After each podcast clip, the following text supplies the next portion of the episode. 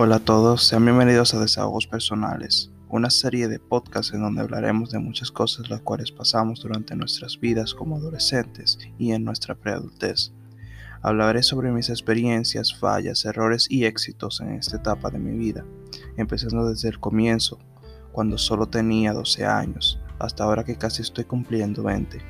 Seré lo más transparente posible y hablaré de absolutamente todo lo que he vivido hasta este momento y cómo esos sabores agrios y amargos han hecho que cambie mi forma de pensar sobre la vida.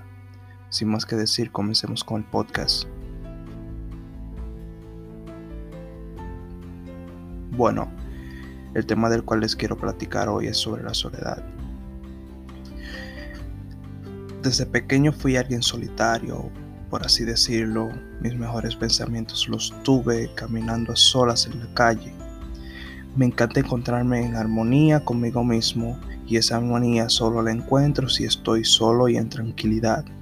Es como si así me definiera a mí mismo. Pero desde un tiempo para acá, esa soledad me ha comenzado a molestar un poco. ¿El por qué? Bueno, sé cuál es el por qué, pero ese es un tema que quiero tocar en otro episodio.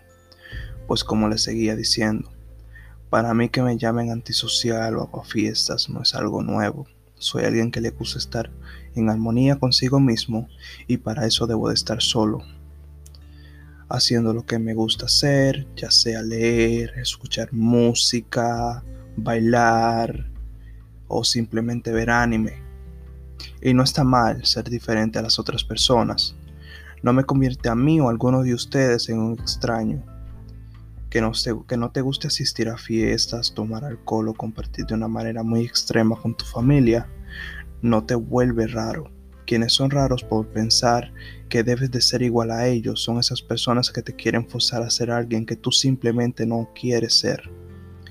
La soledad es algo que no es malo, pero tampoco es bueno, ya que ser muy solitario a la corta o a la larga te termina afectando en tu vida social vas a ver como personas cercanas a ti te excluyen simplemente porque ellos piensan que eres rarito, pero a veces esos raritos son los que toman las mejores decisiones de vida, porque piensan mejor que el resto de las otras personas.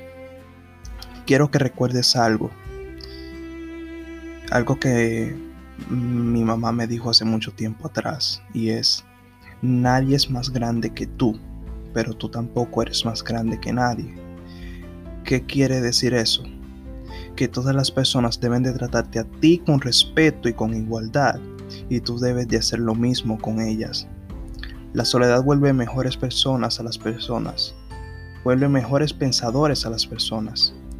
Pero recuerda que la mente es un arma muy letal, la, eh, la peor de todas diría yo, ya que puede jugar en tu favor como lo puede hacer en tu contra.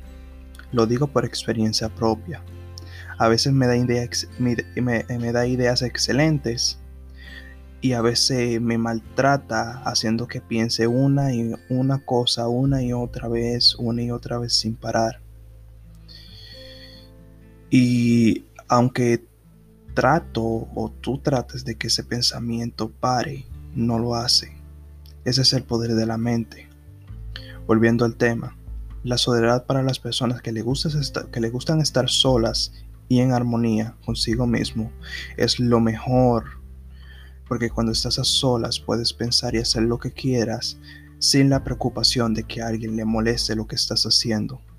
Por eso mismo, no permitas que nadie te falte respeto, te ofenda llamándote rarito o rarita, antisocial, fiestas o algo que sabes que lo dicen para ofenderte, ya que nadie debe de faltarte respeto y tú no faltarle respeto a otra persona por sus gustos. Para mí ese tipo de personas son de mente cerrada, ya que, ya que le molesta el hecho de que otra persona se comporte diferente a ellos.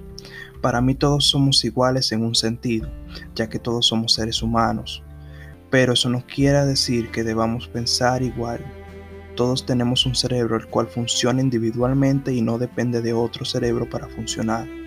Por lo tanto, nadie te puede obligar a que seas igual a otra persona, porque lógicamente es imposible ser igual a alguien más, ya que como acabo de decir, todos tenemos cerebros diferentes y mentalidades diferentes.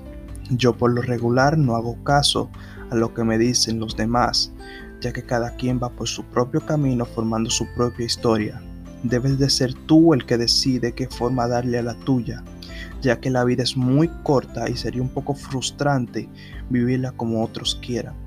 Dicho esto, así termina el, el episodio de hoy y la reflexión que les quiero dejar a ustedes en el primer capítulo es, no pienses que por ser diferente eres raro, simplemente eres diferente al resto de personas que tienes a tu lado.